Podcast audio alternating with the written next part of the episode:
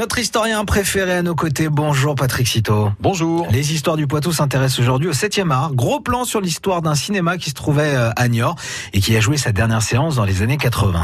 Quand on évoque les salles de cinéma niortaises, l'Olympia tient une place vraiment à part. Plusieurs générations euh, de cinéphiles et autres amateurs euh, de spectacles ont ainsi fréquenté cet établissement situé au 13 avenue de Paris. Et comment débute son histoire? Le 27 juillet 1877 très précisément, une certaine Madame Lafiton vend une maison auberge alors connue sous le nom d'Hôtel du Grand Cerf à Henri Béguet, maître d'hôtel.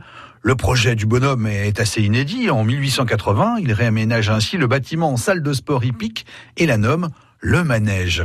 La réception et les lits de l'hôtel font ainsi place à une piste de sur de bois avec des gradins en forme de fer à cheval. Mais la salle peine à trouver son public. François Béguet modifie la piste et en fait une scène. En 1884, une nouvelle salle de spectacle y voit ainsi le jour. Elle prend le nom de Théâtre du Manège. On peut y voir des œuvres théâtrales mais aussi des conférences. Il faut attendre l'année 1906 pour que le cinéma y fasse son apparition. Et comment se développe l'activité du Théâtre du Manège? Les projections de films y sont de plus en plus nombreuses. En 1913, un contrat signé avec Gaumont donne le départ des premières projections régulières.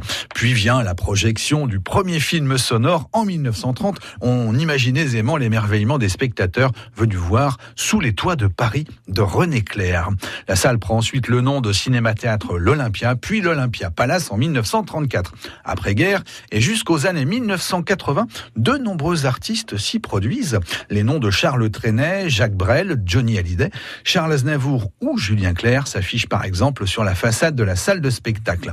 Les dernières séances de cinéma s'y déroulent en 1986. Le bâtiment est finalement à nouveau transformé en 2012 pour redevenir un hôtel, comme à ses débuts.